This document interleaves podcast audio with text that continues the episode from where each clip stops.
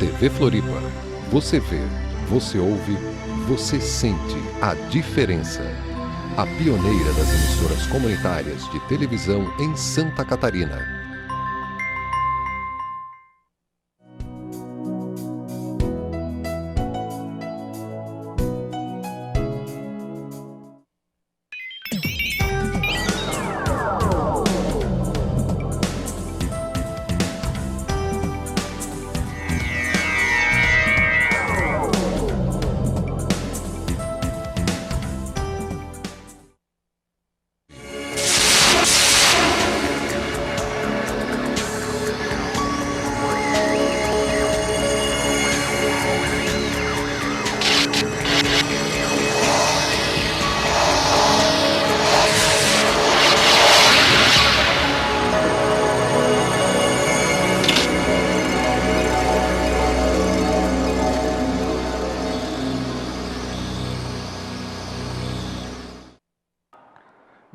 Floripa. Boa noite, Brasil. Boa noite, mundo. Eu estou Eustáquio Patunas e este é o programa Vida Inteligente.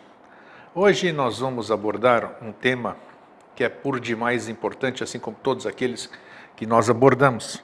Mas antes disso, eu queria fazer uma lembrança, algumas lembranças.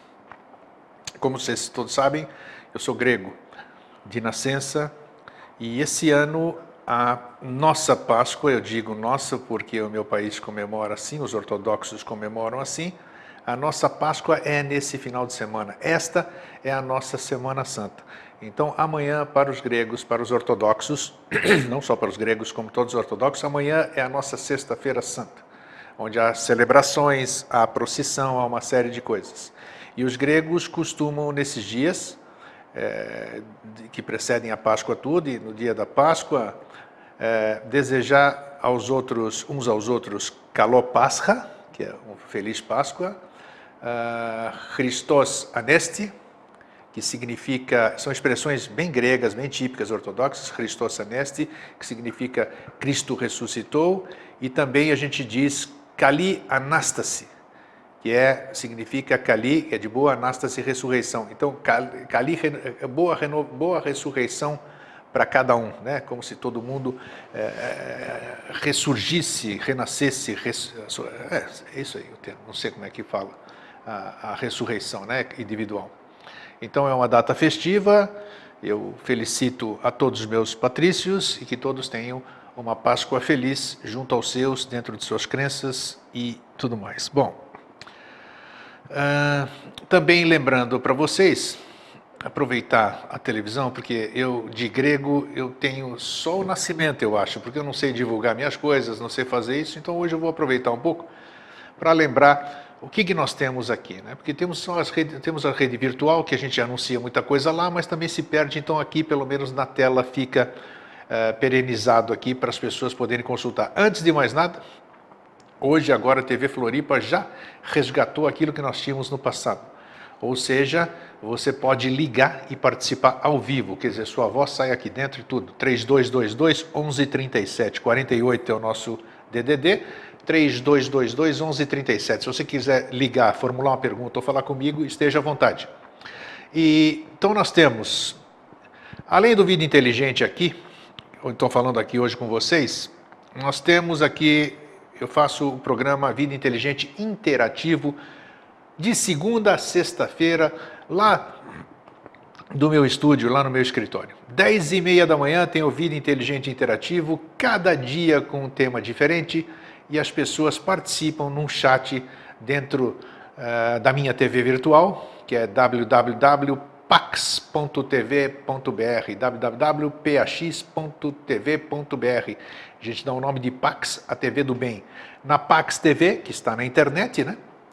Ah, ela não tem ainda programação direta 24 horas, porque o Mandorinha só não faz o verão, com o tempo, quem sabe.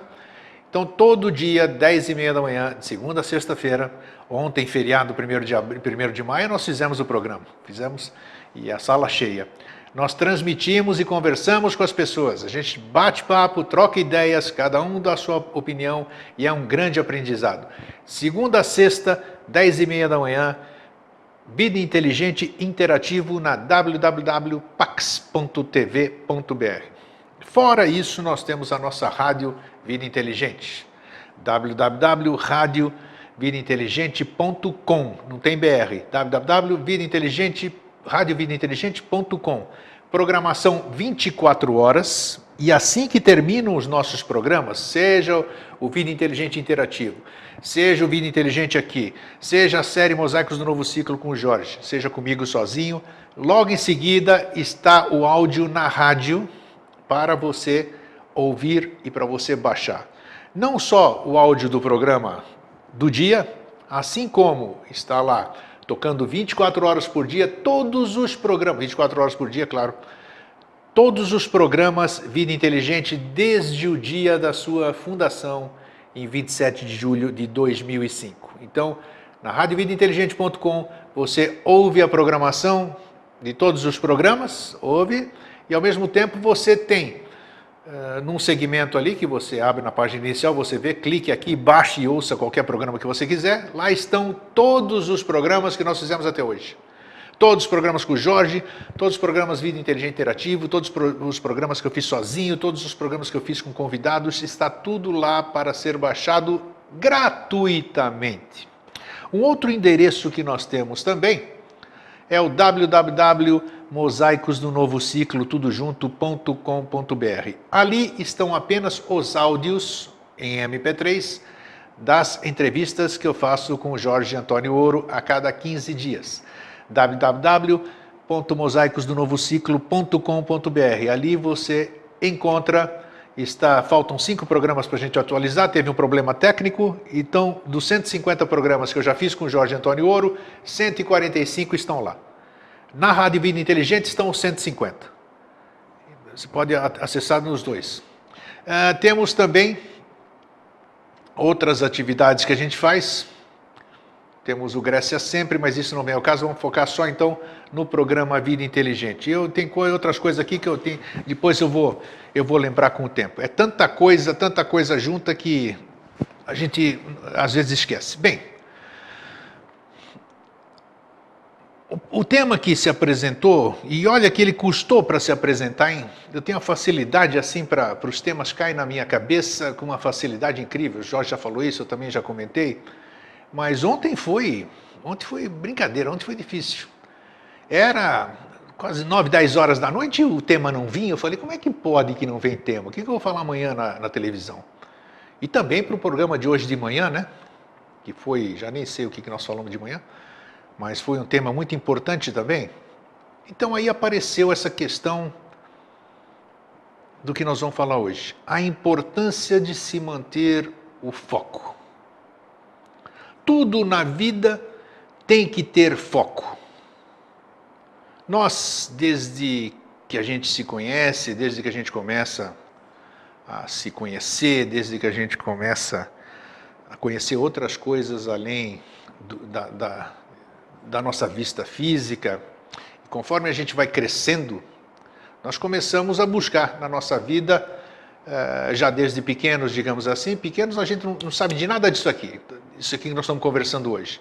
Então, pequeno, como eu tive uma infância extremamente feliz, extremamente agradabilíssima, extremamente saudosa, eu vivi, eu me diverti, eu fiz as coisas de moleque, eu corri atrás de balão, eu soltei rojão, eu pulei cela, eu joguei taco, nossa, andei de carrinho de rolemã, uma série de coisas. E me desenvolvi como criança, como adolescente, como jovem. Não tinha muita responsabilidade naquele tempo, até não era muito bom na questão de escola, né? Porque como eu disse e repito aqui, não tenho vergonha nenhuma. Hoje eu sou um homem de bem, isso aqui não quer dizer nada. O que fiz, eu fui expulso de todas as escolas que eu estudei.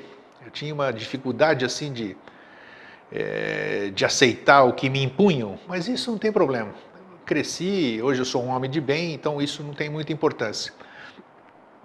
E passou uma determinada época já da minha vida, a partir dos 17, 18 anos, meu pai tinha indústrias, né? E, e eu não, não me interessei, assim como outros filhos fazem também com seus pais, com grandes empresas, né? Muitas vezes as pessoas têm que se abrir mão de grandes empresas porque os filhos não têm interesse em dar sessão de continuidade às coisas do pai. Então, desde que eu comecei assim com aquele ah, com aquele fenômeno que eu já repeti aqui, já fiz programa sobre isso, né, aos, aos meus 10 anos, quando eu avistei um objeto voador em cima da minha casa, né? Devia, devia ser um disco voador, eu não conseguia vê-lo.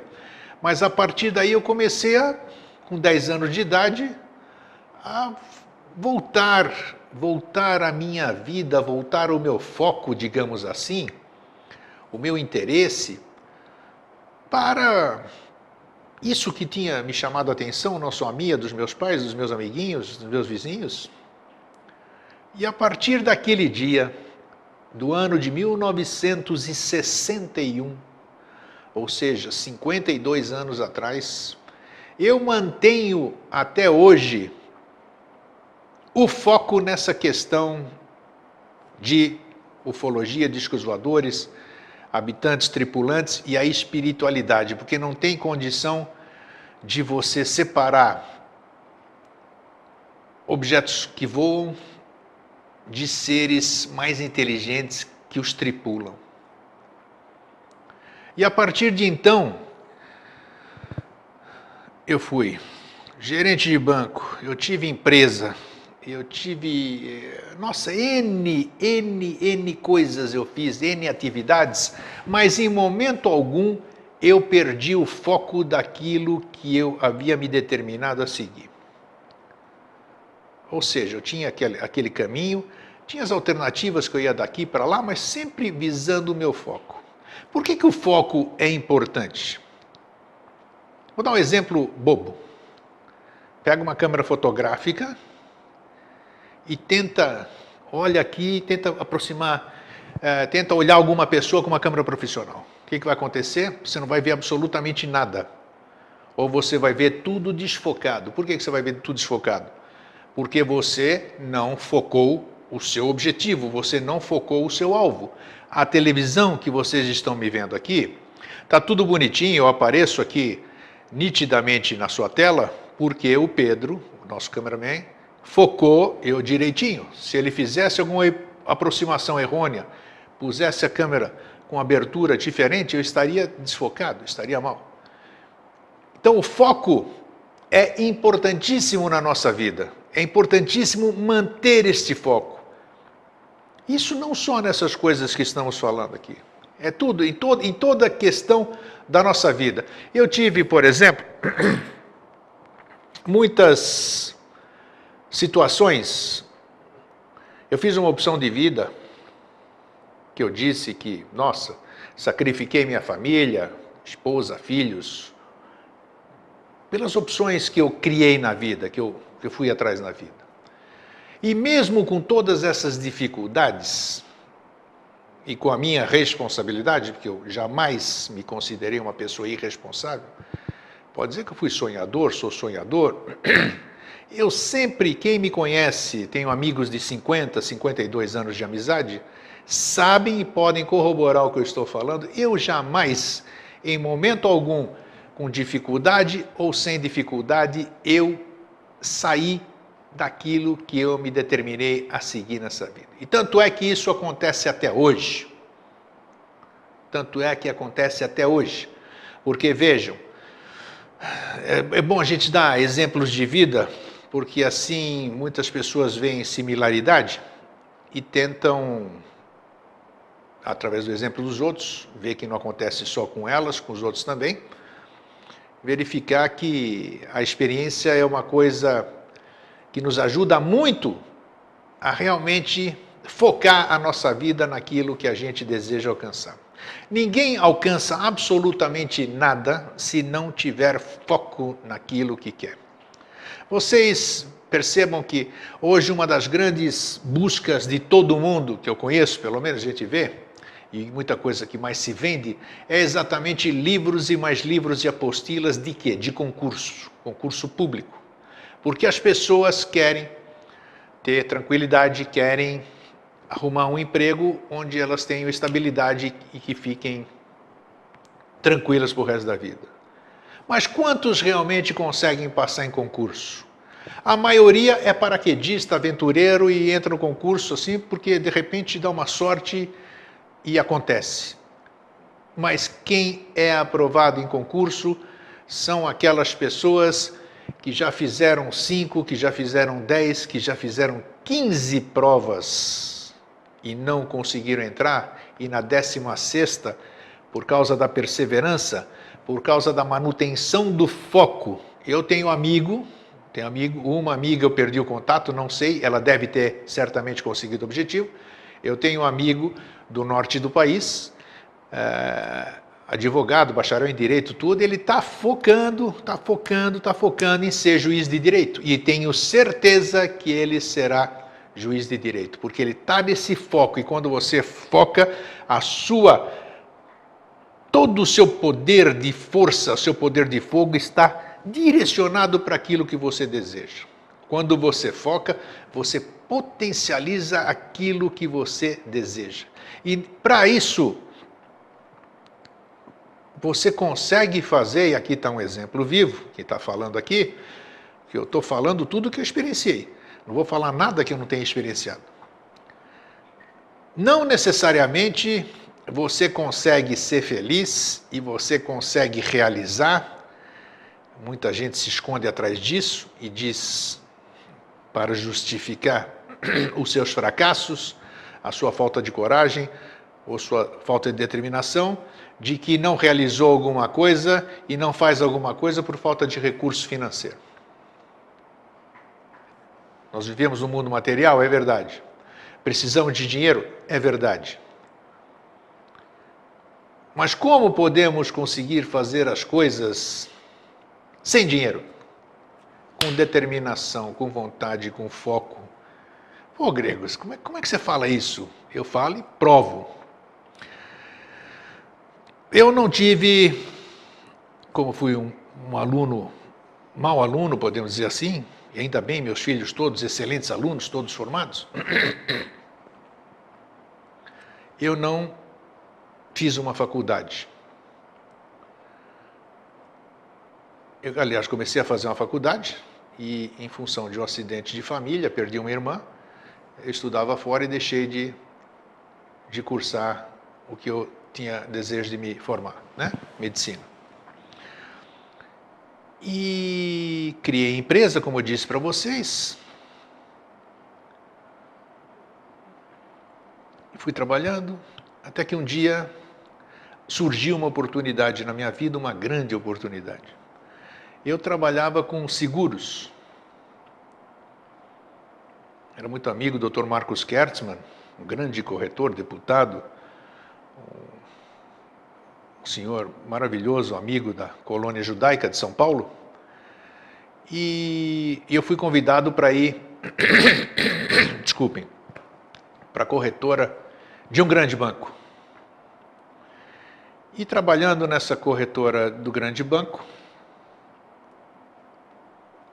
um dia nesse banco gigantesco, daqui a pouco até posso falar o nome, não tem problema nenhum. Apareceu uma oportunidade, a primeira, primeira oportunidade de que foi curso de formação de gerentes. Primeiro curso de formação, ou seja, este banco abriu possibilidade dos funcionários deste banco, seja da tesouraria, do cadastro, seja lá o que fosse, fizessem um curso de nove meses de extensão para se tornarem gerentes do banco comercial. O senhor Eustáquio Patunas entrou nesta seleção. Só que nessa seleção, um dos, entre outras, outros requisitos, um deles era formação universitária. E agora eu não tenho formação universitária, mas eu vou lá, vou me inscrever. Eram 15 vagas, não sei quantos candidatos que tinha dentro do banco, um banco grande, a beça. Bom, entrei no processo seletivo mesmo sabendo que eu estava irregular. Falei, a hora que chegar lá, na hora que me chamarem lá, sei lá o que, que eu vou dizer. E realmente assim foi. Chegou, tem uma série de, nossa senhora, é, é psicotécnicos, você passa por psicólogos, você passa por isso, por aquilo, tem vivências. Nossa, é uma seleção danada. Para 15 vagas. E eu, o único concorrente que não tinha formação universitária. Mas eu era bem conhecido, eu sempre fui conversador. As pessoas sempre se admiraram pela minha determinação, e já vou contar mais desse do banco. Chegou o dia da, de me encarar com psicólogos e tudo. Falei, não, não tenho formação universitária, mas é o meu sonho me tornar gerente do banco comercial. E eu, olha, pode, converse com lá para cima, eu me sujeito a qualquer teste aqui para provar que não, é, que eu posso suprir essa, essa, essa carência desse quesito aqui tal. E eu fui, enquanto se decidia lá, eu fui passando as etapas, né? Resumindo a história, eu conversei com meio mundo. As pessoas sentiam em mim a vontade que eu tinha de conquistar uma daquelas 15 vagas. Isso vocês podem buscar a minha história lá e vocês vão saber tudo que eu estou falando é verdadeiro. Então era expresso no meu semblante, na minha ação. Eu, eu, eu, eu, rezava, eu focava, eu falava para os meus amigos: Isso aqui eu vou conseguir, eu vou chegar lá e tal, tal, tal. Resumindo a história, não sei porquê, até hoje, né? Não tive essa resposta. Em consenso, eles chegaram e passei em todas as etapas, todos os quesitos, todas as entrevistas, todos os testes psicotécnico, psicológico, sei lá mais o quê, e nossa, que alegria, que alegria, que alegria que foi o dia que me disseram que eu estava dentro, que eu podia participar daquilo, mesmo sem ter um daqueles quesitos. Mas todo mundo observou, todo mundo viu, todo mundo vibrou comigo, porque eu tinha. Eu demonstrava, eu exalava o foco naquilo que eu buscava. Pois bem, Fiquei, entrei e fiquei nove longos meses em treinamento para me formar gerente do banco comercial. Estudando entre os 15, aprendendo desde lá de baixo, passando por todas as etapas do banco. A gente fazia vivências em hotéis aí fora. A gente fui fazer estágio, o meu estágio, cada um foi para um canto, nós éramos 15 é, eu fui para Fortaleza, fiquei lá 21 dias, trabalhando inclusive dentro de uma agência, como se eu fosse um gerente de banco. E ao final de nove meses, o único que não era graduado em uma universidade, em uma faculdade, o senhor Eustáquio André Patunas, que lhes fala aqui agora, passou no curso de formação de gerentes em primeiríssimo lugar. Em primeiríssimo lugar. Ou seja, eu mostrei que apesar de eu não ter um requisito, eu era capaz de superar qualquer obstáculo pela minha determinação, pela minha força de vontade, pelo meu foco de conseguir aquilo. E não parou por aí. Assim que eu me formei, eu fui alocado para uma agência. E dentro desta agência, eu comecei a desenvolver meu trabalho. Cometi, claro, erros, aqueles erros iniciais. Mas todo mundo compreensível também, porque você sai de uma faculdade, você sai de alguma formação, na prática a teoria é outra. Eu tenho uma amiga que se formou recentemente médica, e ela confessou para mim, puxa vida, que tinha medo de ficar no hospital, na residência, na, na, sozinha ali no, no PS. Por quê? Porque ela não tinha aquela segurança, apesar de conviver, fazer essas coisas, não tinha. Isso é natural, você consegue com o tempo. Muito bem. Este banco que eu estou falando é um dos maiores bancos do país. E um dos mais agressivos, um dos mais reconhecidos, banco bom mesmo. Daí de eu me orgulhar de ter sido o bom dentro de um banco bom. E eu comecei a trabalhar. Eu não vou me satisfazer em ser um gerente qualquer. Se eu conseguir chegar naquilo que eu queria, eu vou continuar meu foco. E eu fui alocado na agência Barão de Tapetininga, em São Paulo. Comecei devagarinho, eu tinha que fazer a minha carteira de clientes, me deram uma outra coisa para administrar, mas eu tinha que ir atrás da minha clientela e abrir o meu o meu futuro. E esse banco é maravilhoso, até hoje é maravilhoso, porque ele te dá toda a liberdade de você andar por onde você quiser. O importante é você produzir, gerar receita, gerar lucro. Para isso que você está lá. E eu pegava o meu carro todo dia. Todos os dias eu saía da agência.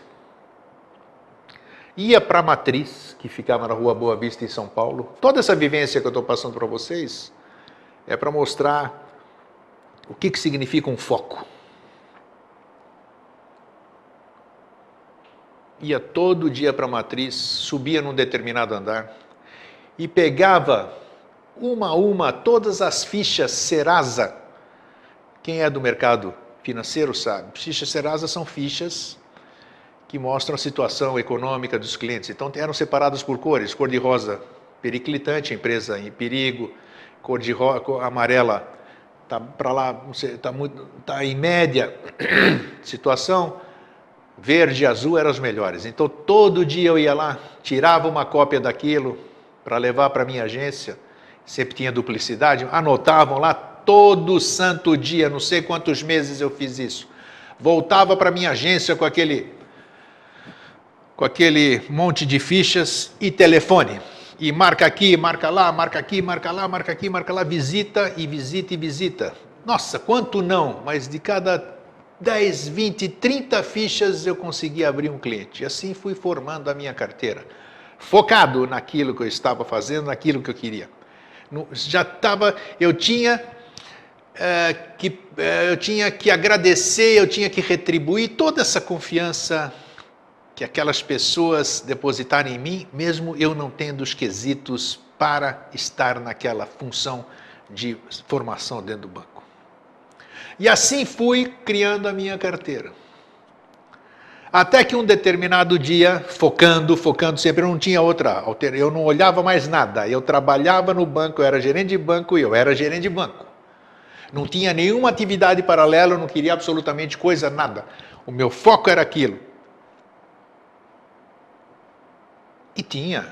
Esse banco é muito agressivo. Esse banco sempre contratou os melhores gerentes do mercado. Aquele banco tem um gerente bom, vai lá e contrata. Vem, traz para gente. Então eu estava no meio dessas feras todas e tinha que fazer a minha carteira. Num certo dia, eu pego o meu carro, já tinha mudado de agência. Antes disso, eu tinha sido promovido a gerente regional de uma operação do Banco de Investimento. Fiquei lá um certo tempo e aí pediram de volta para eu voltar para o banco comercial, eu fui para uma outra agência, agência na Faria Lima, e comecei o trabalho. Tudo, formiguinha, todo dia, todo dia. Um dia, então, como falei que o banco dava muita liberdade, eu falei, eu vou até uma cidade do interior, aqui da Grande São Paulo, perto de São Paulo, Jundiaí mais precisamente. Vou visitar empresas lá. E fui lá numa empresa Foco, foco, foco, que sirva de exemplo isso. E está lá, para quem quiser ver. Fui numa grande empresa que era atrelada, esta grande empresa também tinha um grande banco. E eu fui visitar essa grande empresa. Marquei visita pelo telefone, peguei o meu Fiatzinho 147 azulzinho, claro, e fui para Jundiaí visitar uma empresa. Visitei, peguei o cadastro, conversei, voltei para a minha agência e mandei uma proposta de operação de crédito para a matriz. Quando chegou, e lá nesta, lá em Jundiaí, nesta cidade, tinha uma agência do banco que eu trabalhava. Mas nós tínhamos, como eu disse, toda a liberdade de ir para qualquer lugar, de abrir qualquer conta em qualquer lugar. Interessa gerar negócio. Quando a minha proposta caiu na, na diretoria ali, todo mundo achou engraçado. E mais um, mais um, mais um, porque eles tinham tinha tanta proposta naquele dossiê que a gente chama o resumo, que a minha era mais uma. Ninguém conseguia abrir a conta daquela empresa, porque aquela empresa era atrelada a um grande banco.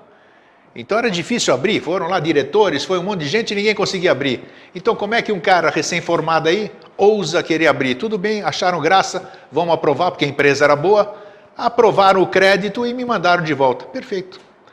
Eu ligo para a empresa e digo, olha, eu tenho aqui, aprovei uma linha de crédito para vocês, assim, assim, assado.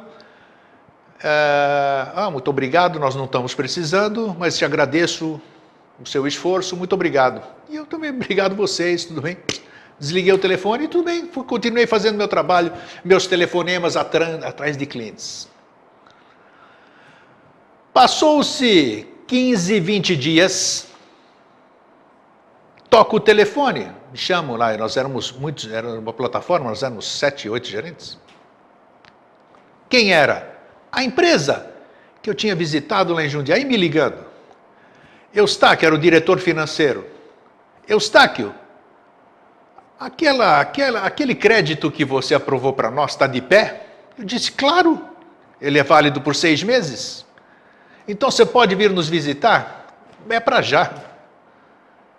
Desliguei o telefone, peguei o carro e fui para lá. Resumo: abri a conta da empresa que ninguém conseguia abrir.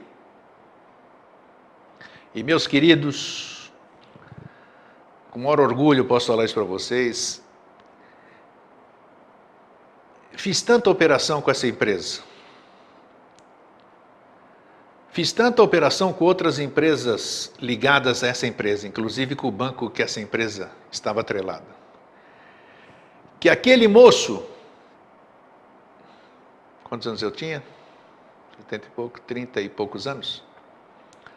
Aquele moço de 30 e poucos anos que fez de tudo, que rezou, que mobilizou todo mundo, os amigos, as pessoas lá dentro do banco, contagiando aquelas que não participavam do processo, para conseguir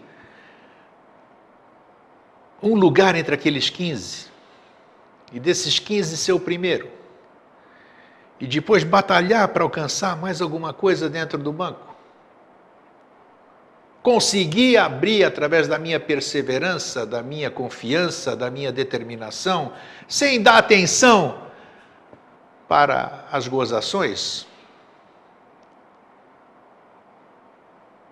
eu, através dessas operações, dessa grande empresa, da geração de negócios que eu fiz com essa empresa, eu consegui, eu consegui, e digo isso de boca cheia, eu consegui em determinada ocasião ser o primeiro homem do banco em lucro o primeiro homem do banco em lucro.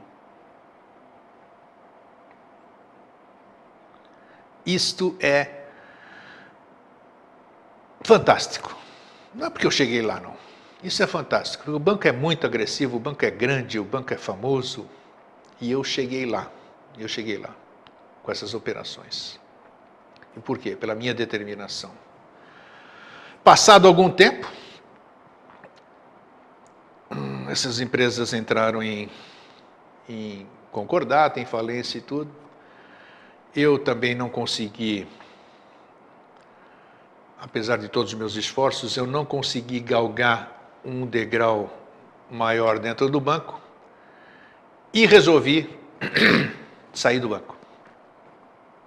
Mas sempre mantendo o foco naquela direção. Montei uma empresa, que aí veio, montei uma empresa, e aí veio o plano Collor, e acabou com a empresa antes dela começar.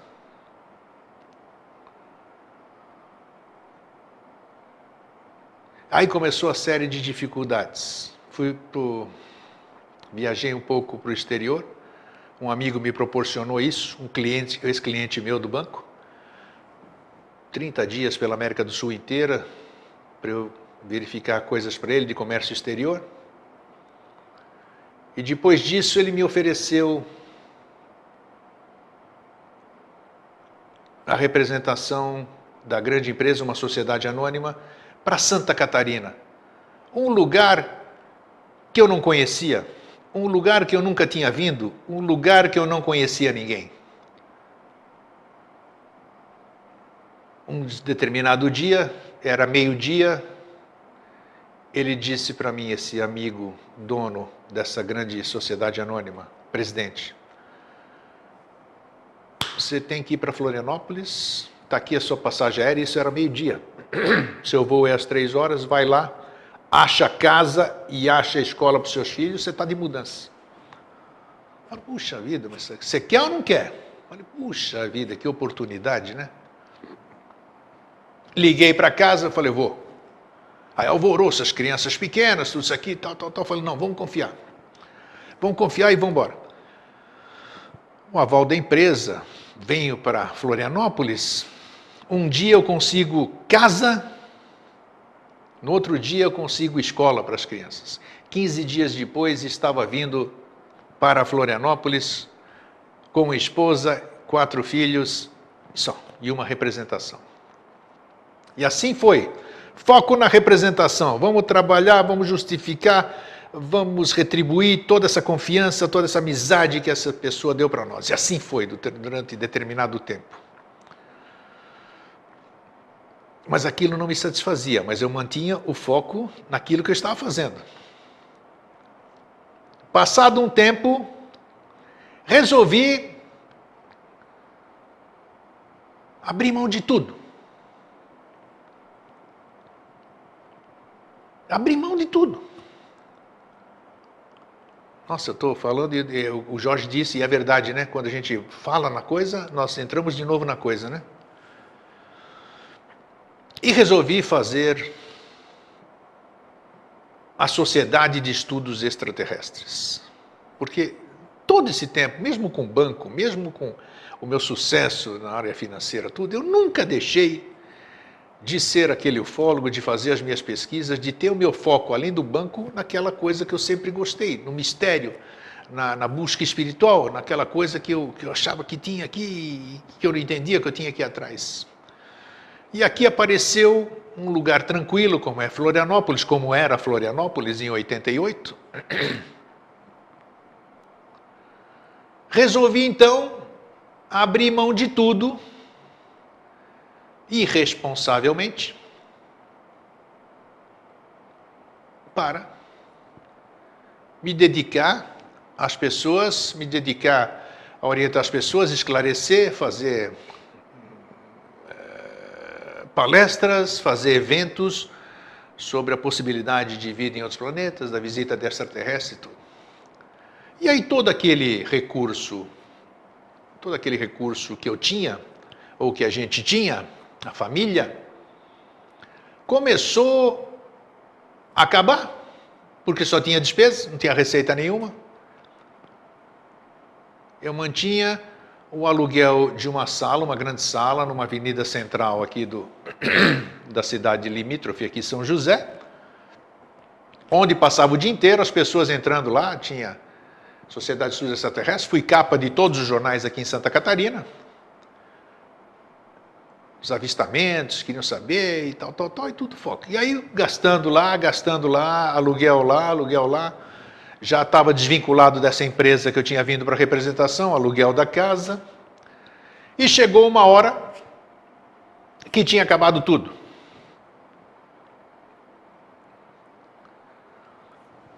E o foco continuava. Apesar das dificuldades, falo, não é possível.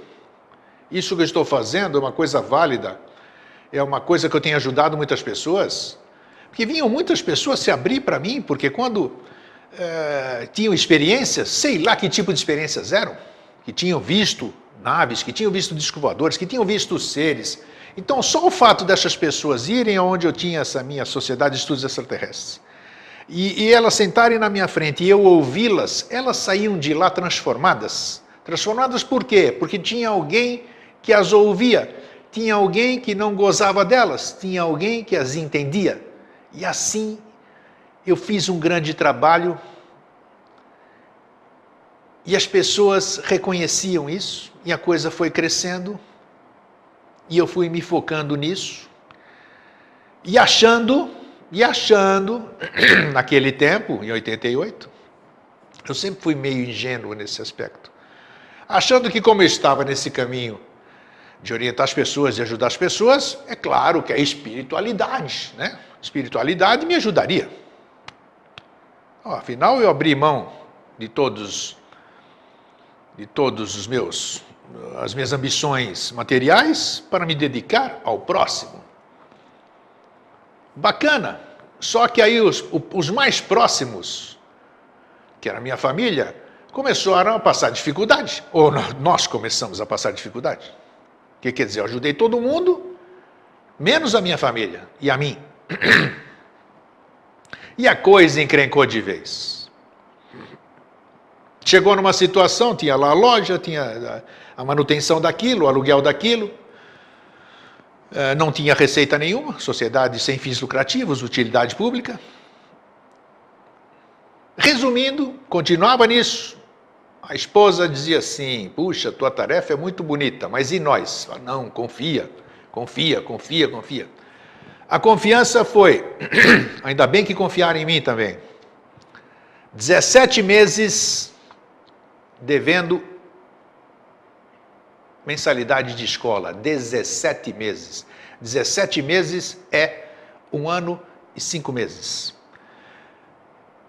Certa ocasião, os vizinhos da rua se cotizaram para pagar a minha luz, porque, puxa vida, essas companhias aí não são compreensivas. Só porque eu devia sete meses de eletricidade, eles cortaram a minha luz. E não só isso, teve época que nós precisamos da ajuda dos vizinhos.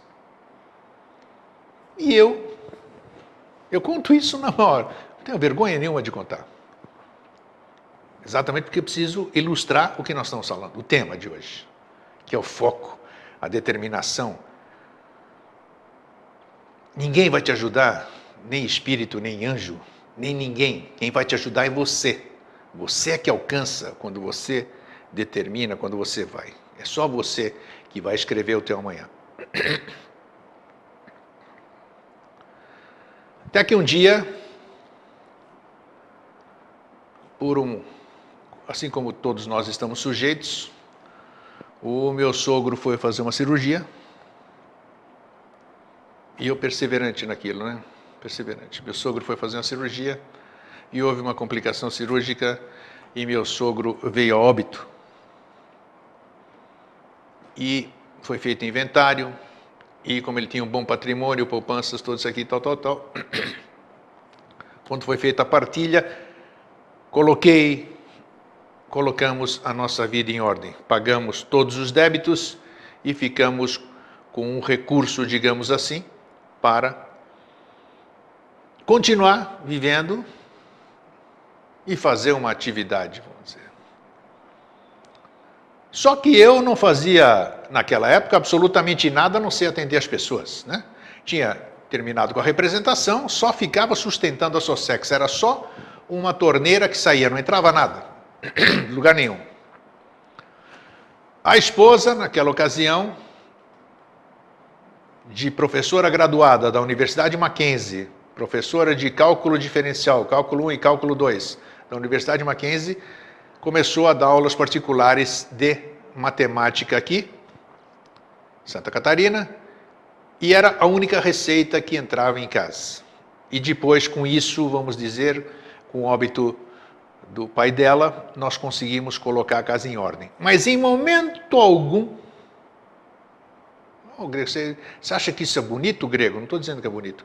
Em momento algum, apesar das dificuldades, eu desisti do foco que eu tinha na minha vida, naquilo que eu ia fazer, naquilo que eu ia buscar, naquilo que eu ia conseguir.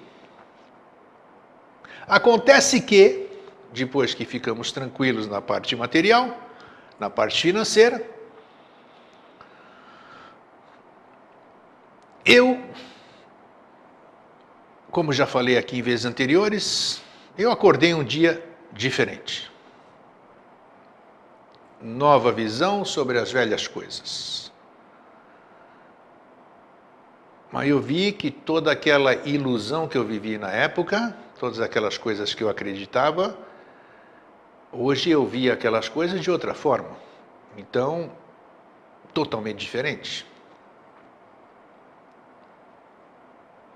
Aquelas, aqueles sonhos, aquelas uh, hipóteses hipotéticas, vou dizer hipótese hipotética, de achar que tudo aquilo que eu fazia eu, te, eu ia ter uma recompensa, pô, né? É, dá aí, só, é dando que se recebe, é dando que se recebe coisa nenhuma, rapaz.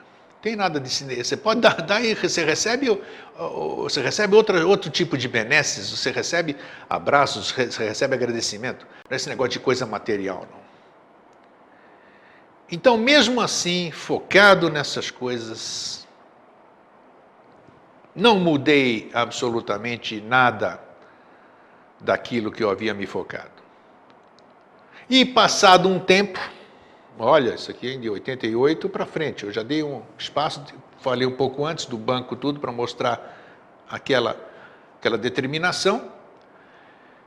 E um dia, no ano de, depois de namorar conjecturas assim, o que, que eu posso fazer para o próximo. Essa mania, essa mania, eu acho que eu, eu não sei se eu sou. Bom da cabeça eu sou, claro, mas eu não sei se ainda estou iludido, né? De. De que eu tenho que fazer alguma coisa pelos outros, pelos outros. Pelos outros que eu digo, todo mundo, né? Família e todo mundo. Por que essa coisa de fazer pelos outros? Né? Eu não tenho nada de mártir, eu não tenho nada de, de missioneiro, não tenho nada, nem, nem quero ouvir mais essas coisas. Mas é incrível. Eu já quis desistir um monte de vezes de um monte de coisa que eu fazia, mas não tinha jeito e não tem jeito até hoje. É incrível, tem um troço aí que, que te puxa. Você quer sair de lá, mas te puxa. E eu mantenho o foco nessa coisa, não sei o que, que é. E aí surgiu uma oportunidade de se fazer que eu queria, né? Fazer um programa de televisão. Programa de televisão para quê? Ah, para falar coisas diferentes, para levar para as pessoas coisas diferentes. Tem que ter coisas diferentes. Tem gente, tem conteúdo, a gente pode falar de coisas diferentes. Então, busquei o Silvio, o Guto, TV Floripa, uma TV que ficava numa salinha. Gente, menor do que uma garagem. Estou falando garagem, garagem de casa, aquelas pequenas ali que você bota o carro. Os estúdios eram lá e tudo. E foi ali que começou a TV Floripa. E foi ali que começou também o Vida Inteligente. Não, não começou ali. Não. Vida Inteligente já começou em outro local. E, claro, que mesmo sendo uma TV comunitária, tinha que pagar tem custos. Mas e aí? Até aí o dinheiro já tinha acabado de novo, né? Hein? Não, não tem dinheiro que, que resista a todas essas coisas, né? E assim foi. Começamos, ah, no começo era quase que de graça ou de graça, enquanto era o protótipo, a gente tinha que fazer o programa, a gente tinha que fazer o programa, ah, aqueles pilotos, né, para poder mostrar e assim eu fui conversando com o Silvio e com o Guto, que eram os responsáveis pela TV na ocasião. Ah, o Silvio é responsável até hoje, é o gerente aqui da, da, da televisão. Tá, então vai, vai aguentando aí, começamos com meia hora. E eu tentando mostrando depois para as pessoas, mostrando para empresários, isso aqui, ninguém colaborando com nada. E assim foi indo, foi indo, foi indo, foi indo, foi indo. E eu nunca pagava. Tinha passado, sei lá, um ano já, e eu, aí, aí eu me senti envergonhado. Falo, puxa vida, eu, tô, eu crio uma expectativa, o pessoal me dá toda a estrutura, eu não ganho nada, porque não, não vendo nada. Uma TV comunitária você não pode vender nada. Aqui só pode ter anúncio institucional. Então eu comecei a querer desistir, de sair do foco, mas falei: não, não posso, tem que continuar. Tem que continuar, tem que continuar, tem que continuar, até que consegui, com os amigos de uma empresa lá que está no prédio onde eu estou até hoje, a Electrons, nossa, e hoje eles estão prósperos pra caramba, que bacana, eles estão muito bem. Eles começaram a me bancar um custo, cada sócio pagava um mês. Isso que era bacana, e pagava do bolso. Eu fazia da, da empresa e eles faziam do bolso. E assim nós fomos mantendo vida inteligente. O foco, o foco. Apesar de toda dificuldade, apesar de toda recusa, oito anos depois, hoje, dois de, hoje é dia 2, Pedro? É dia 2, né? 2, obrigado. 2 de maio de 2011, oito anos depois, continuamos sem patrocinador. 2013, é isso aí, Pedro. Está tá aí para me corrigir. Continuamos sem patrocinador. Oh! Como isso é possível? Olha, não me pergunte. Não me pergunte como é que nós estamos aqui há oito anos aguentando. É, a gente mexe tudo quanto é canto, faz coisas particulares, tipo faço workshop de fractais aí, por exemplo, para a receita vir para cobrir mensalidade de televisão. E assim vai. E nós estamos aqui, sem nenhum patrocínio, pedindo para as pessoas, montando folder. O Jorge me ajuda muitas vezes ali, porque ele entende bastante disso, mas nada, não tem retorno de absolutamente nada. E nós continuamos aqui firmes, continuamos determinados neste foco. O que, que eu posso querer? Nada. Eu hoje Dentro de tudo isso aí, dentro desse pouquinho que eu falei, que eu estou falando para vocês, quase com motor 6.2, agora dia 11 o motor vai virar 6.2. Sou uma pessoa que em função de ter focado a minha vida em alguma coisa e ter apontado todas as minhas forças, segurado e apontado para essa questão, estamos aqui, estou aqui, fazendo o que eu gosto, arrumando cada dia mais compromisso com tudo isso que eu falei para os senhores. Tem sites para manter, tem mensalidade de suporte, tem mensalidade da sala, tem mensalidade da televisão, tem isso aqui, tem que viver em casa, tem que fazer tudo isso aqui, tal, tal. E como? Não me pergunte. Não me pergunte. Mas estou aí no foco. E o que, que esse foco me trouxe? O que, que eu estou esperando? de lá de cima de alguma coisa, de lá de baixo. Estou esperando nada. Que essa coisa me trouxe, eu posso dizer para vocês aqui. Eu sou um cara, eu estou um cara tremendamente realizado. Por que, que eu estou realizado? Porque eu tenho filhos criados, todos saudáveis, eu tenho netos, eu tenho um lugar para morar, eu recebo todo dia no meu e-mail, no Facebook, agradecimento das pessoas por manter esse programa e disponibilizar para elas tudo, tudo, tudo de graça. Então, isso me dá uma satisfação, me dá uma realização e é o único combustível que me move hoje para continuar fazendo e cada dia criando mais coisas. A minha fuga dos meus conflitos, que claro que eu tenho conflitos, como qualquer um tem, a minha fuga desses conflitos é criar, é produzir, é fazer coisas novas.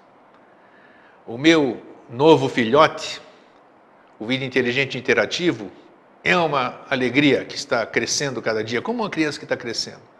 Cada dia mais gente, Cada dia mais interatividade, cada dia mais satisfação das pessoas de encontrarem um canal onde elas possam, onde possam falar coisas que os outros compreendem, onde todo mundo fala a mesma língua, onde todo mundo tem os mesmos anseios, onde todo mundo busca nada além do que o autoconhecimento.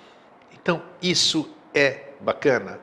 Isso é o resultado e o prêmio de se manter o foco. A história que eu contei para vocês até aqui é a história, com certeza, de muitas pessoas. E talvez possa vir a ser, a história de muitas outras pessoas também. Que estão na dúvida, que estão atirando para tudo quanto é lado, que não sabe o que fazer, não sabe que faculdade faz, não sabe que, que emprego faz, o que, que se muda, se fica em Florianópolis, se, se continua em Piripiri, se torce para esse time, se torce para aquele. Aí atira, atira e não cai nada. Claro, não cai nada. Você tem que mirar para algum lugar, caramba. Então eu espero que tudo isso aqui que nós estamos falando hoje encoraje as pessoas a buscarem focar a sua vida em alguma coisa.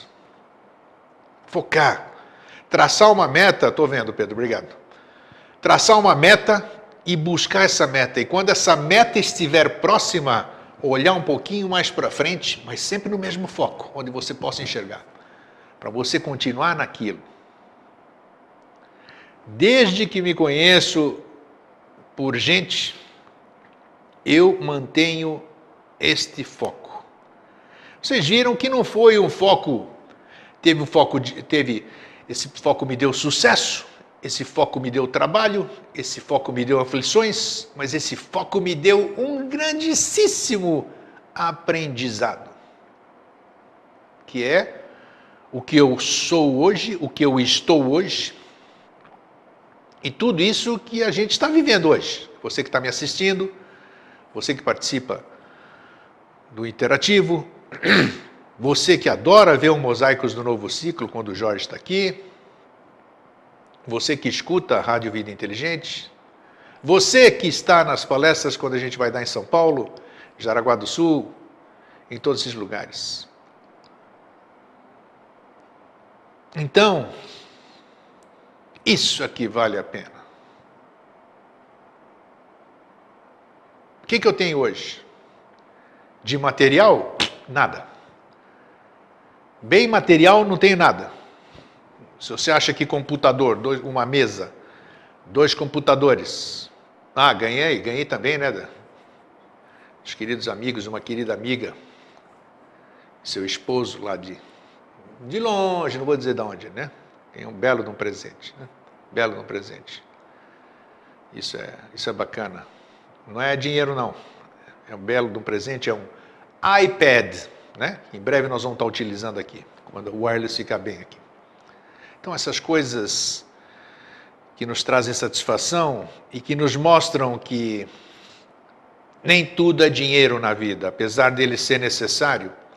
Quando você mantém o foco, seja numa crença, seja numa direção, seja num trabalho, você alcança cedo ou tarde. E a sua recompensa, na maioria das vezes, na maioria das vezes, porque tem recompensa que às vezes ela vem financeira, mas a maioria das vezes essa recompensa é aquela que você carrega para o sempre. É aquela que você consegue pensar enxergar e que ninguém consegue tirar da sua mente, da sua lembrança. Essas coisas boas, essas recordações, esses espinhos, essas pedras que você transpôs pela sua determinação, pela sua força, e essa conquista que você tem depois disso tudo, que são todas essas pessoas beneficiadas por tudo que a gente apresenta no programa, que a gente pode comprovar isso com números através do YouTube. Nós não temos um milhão, um bilhão e meio de acessos. Estou vendo, Pedro, estou vendo, tô, fico de olho. Nós temos o suficiente. Suficiente. A gente sabe que aqueles 500, aqueles 2 mil, aqueles 22 mil que já assistiram o nosso primeiro programa, são todos do nosso foco. E essas pessoas que nós estamos focadas. Que não nos, não nos interessa, nós não visamos, como não temos nenhum tipo de recurso, nem vendemos nada, só os DVD que ninguém compra, camiseta também que ninguém compra, né? Nós só focamos exatamente a qualidade e não a quantidade. Nós devagarinho, devagarinho vamos constituindo essa grande família linda que é a família Vida Inteligente. Espero que esse depoimento pessoal que eu fiz hoje, anime você em traçar o seu foco em seguir determinado que com dificuldade, com alegria, com sucesso ou com fracasso, você impreterivelmente você vai chegar onde você quer. Um fraterno abraço e um feliz sempre.